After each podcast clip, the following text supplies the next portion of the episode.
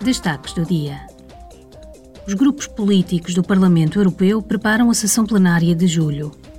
Na próxima semana, os eurodeputados debaterão e votarão o Regulamento Restauração da Natureza, o Regulamento Circuitos Integrados e a proteção dos jornalistas e dos defensores dos direitos humanos contra processos judiciais abusivos.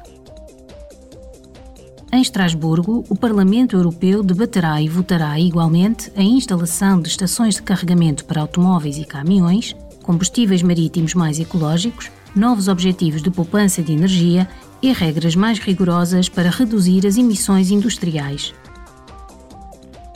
Da ordem de trabalhos da sessão plenária consta ainda a votação do relatório final da Comissão Especial sobre a Proteção das Instituições Democráticas e a Integridade do Parlamento Europeu.